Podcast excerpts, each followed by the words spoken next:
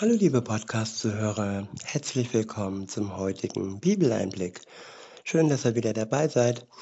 Heute habe ich für euch ein Kapitel aus dem Alten Testament. Und zwar ist es das Buch aus dem Buch Hosea, das Kapitel 10. Ich benutze mal wieder die Übersetzung Neues Leben. Ab Vers 1 heißt es, Israel war wie ein üppiger Weinstock und trug viele Früchte. Doch je wohlhabender die Menschen wurden, desto mehr Altäre bauten sie für ihre fremden Götter. Ja, warum ist das so? Wenn Menschen wirklich reich sind, dann schauen sie meistens nicht auf den wahren Gott. Sie bauen sich Statuen, sie bauen sich Gedanken, Gebilde und ihre eigenen Götter, die zu ihrem Reichtum passen. Es gibt ganz schlimme, auch satanische und dämonische äh, Götter, gerade bei den Reichen, mit Opfern und ähm, Kindesmissbrauch und so weiter. Es sind Götter, die keine wirklichen Götter sind und es gibt ja auch nur einen Gott, das ist der Gott der Bibel. Ja, sie gehen wirklich Wege, die schrecklich sind und je besser es ihnen geht, so ist es bei den meisten Menschen, je, je reicher sie sind, desto mehr Unfug und Schrecken richten sie mit ihrem Geld an. Weiter heißt es, je schöner das Land wurde, desto prachtvoller gestalten, gestalteten sie die Götterstatuen. Ihr Herz ist schlecht, sie haben sich schuldig gemacht und müssen bestraft werden.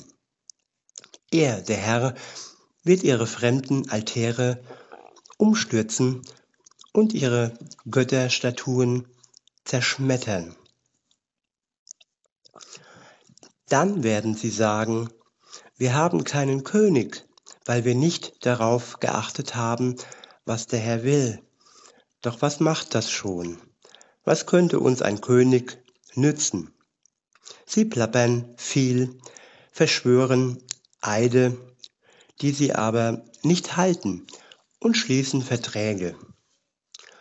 Und so wuchert Unrecht unter ihnen wie giftiges Kraut auf einem Acker. Die Einwohner Samarias bangen um ihr Kalb in Betaven. Sie betrauern es, doch die Priester bejubeln es wegen seiner Herrlichkeit. Aber Sie ist von ihm genommen. Sie wird nach Assyrien verschleppt werden als Geschenk für den Großkönig des Landes. Über Ephraim ergießen sich Spott und Schande, und Israel schämt sich, weil seine Pläne gescheitert sind. Auch heute werden wirklich Pläne geschmiedet, Pläne gegen das Volk Gottes, Pläne gegen Gott selbst und Pläne zum Nutzen der Selbstzucht, der Anhäufung von Gewinn und Reichtum und des Erhalts der Macht.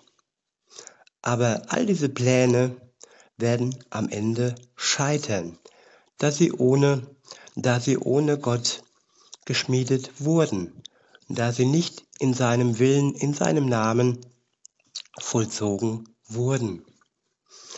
Weiter heißt es, Samaria geht unter, sein König treibt wie ein Stück Holz auf dem Meer. Die heidnischen Schreine von Aben, die Schauplätze der Sünde Israels werden verwüstet. Dornen und Disteln überwuchern sie. Sie werden die Berge anflehen, deckt uns zu und die Hügel fallt auf uns herab. Der Herr spricht, seit den Tagen von Gibea hast du Schuld auf dich geladen, und davon bist du auch nicht mehr losgekommen. Wird sie nicht der Kampf gegen die Meute der Starrsinnigen in Gibea erreichen? Ich habe beschlossen, sie zu züchtigen. Völker werden sich gegen sie versammeln. Sie haben sich in doppelter Schuld verstrickt. Züchtigen ist nicht immer etwas Negatives. Wenn Züchtigung von einem gerechten Gott kommt, dann kann sie dazu dienen, dass sie ein Volk, ein Mensch wieder aufrichtet, dass sie ein Volk, ein Mensch wachrüttelt und zurückführt zum wahren Gott, weg von den falschen Göttern und Statuen, weg von der Selbstsucht und dem Machterhalt. Weiter heißt es, Israel war wie ein junges, gelehriges Kalb, das gerne Korn drosch. Als ich an seinem schönen Nacken vorüberging, wollte ich Ephraim einspannen, damit es den Pflug ziehen sollte. Juda sollte pflügen, Jakob sollte für sich egen. Pflanzt Gerechtigkeit, dann sollt ihr dementsprechend auch gute Früchte ernten. Ich wiederhole, pflanzt Gerechtigkeit, dann sollt ihr dementsprechend auch gute Früchte ernten. Und was bedeutet Gerechtigkeit? Gerechtigkeit, Gerechtigkeit bedeutet im Sinne Gottes, dass wir uns Gott als Vorbild nehmen, dass wir uns Jesus als Vorbild nehmen, sein Leben, so wie er hier sich gegeben hat und so wie er uns als Vorbild war. Und er war gerecht gegenüber den Menschen. Und im Wort Gottes wird Gerechtigkeit ähm, klar gemacht. Und wenn wir uns diese Gerechtigkeit zu eigen machen, dann werden wir gute Früchte ernten. Weiter heißt es, erschließt euch neuen Ackerboden, denn jetzt ist die Zeit da, den Herrn zu suchen, damit er kommt und euch mit Gerechtigkeit überschütten wird. Ich wiederhole, erschließt euch neuen Ackerboden, denn jetzt ist die Zeit da, den Herrn zu suchen, damit er kommt und euch mit Gerechtigkeit überschütten wird. Ja, Ackerboden, das ist ein Stück Land, wo wir wühlen, wo wir sehen, wo wir vielleicht auch suchen und die Ernte erbringen. Und ja, wir sollen uns einen neuen, einen neuen Ackerboden erschließen, das Alte hinter uns lassen, das Alte den Dornen überlassen und den Ackerboden Gottes ähm, bearbeiten. Und wenn wir Gott dann suchen, dann wird er kommen, das ist ein Versprechen, und er wird uns mit Gerechtigkeit überschütten. Aber dafür müssen wir Gott erst suchen. Wenn du ihn suchst, dann wird er sich von dir finden lassen. Such ihn in seinem Wort, such ihn im Gebet und such ihn in der Welt, bei Mitmenschen, die mit ihm schon unterwegs sind, in der Natur, in seiner Schöpfung. Und ja, wenn du dich für ihn entschließt, dann in dir, durch seinen Geist, der dir die Dinge erklärt und der dich voranbringt und der dir zeigt, was Gerechtigkeit bedeutet.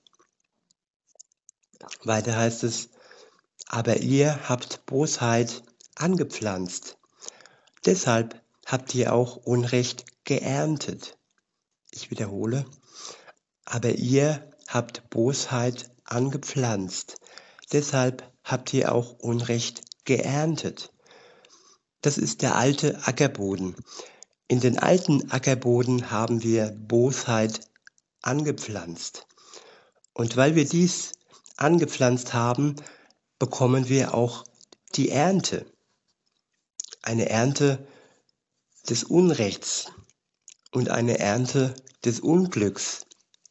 Das, was wir sehen, das werden wir auch ernten.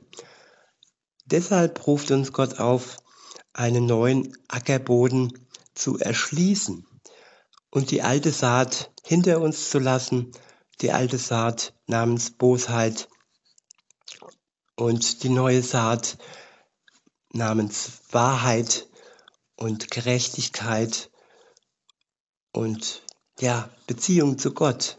Wenn ich mit Gott in eine Beziehung trete, dann ist es wie eine kleine Pflanze, die heranwächst. Wie in jeder Beziehung, auch zu einer Beziehung zu einem Menschen, es wächst, es entsteht Vertrauen und man lernt sich gegenseitig kennen und ja, man lernt diese Beziehung zu genießen, man freut sich an dem anderen und genauso können wir uns dann auch an Gott erfreuen. So wie er uns zuerst geliebt hat, so werden wir diese Liebe dann auch weitergeben können. Und das ist auch die Saat, die aufgeht, das ist die Ernte. Und die Ernte heißt nicht Bosheit und Ungerechtigkeit, die Ernte heißt Liebe, die wir dann vervielfachen können und verschenken können. Weiter heißt es,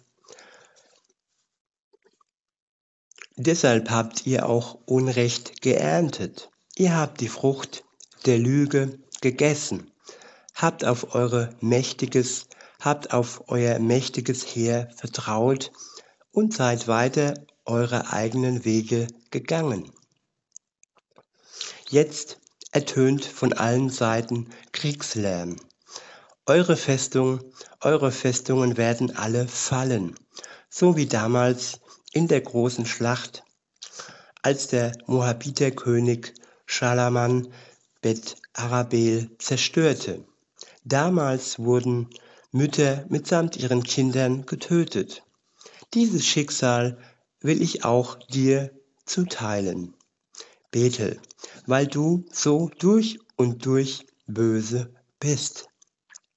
Noch vor Sonnenaufgang soll der König von Israel vernichtet werden. Ja, Gott ist nicht nur der liebe Gott. Und dieses Kapitel zeigt uns, dass, dass wir das, was wir sehen, irgendwann dann auch ernten werden. Gott wird richten die Lebenden und die Toten. Und wenn wir dann zu ihm gehören, wenn wir den neuen Ackerboden mit guten Dingen bepflanzt haben und die Ernte eingefahren haben, dann wird er sich zu uns stellen und dann müssen wir seine, seinen Richterspruch nicht fürchten.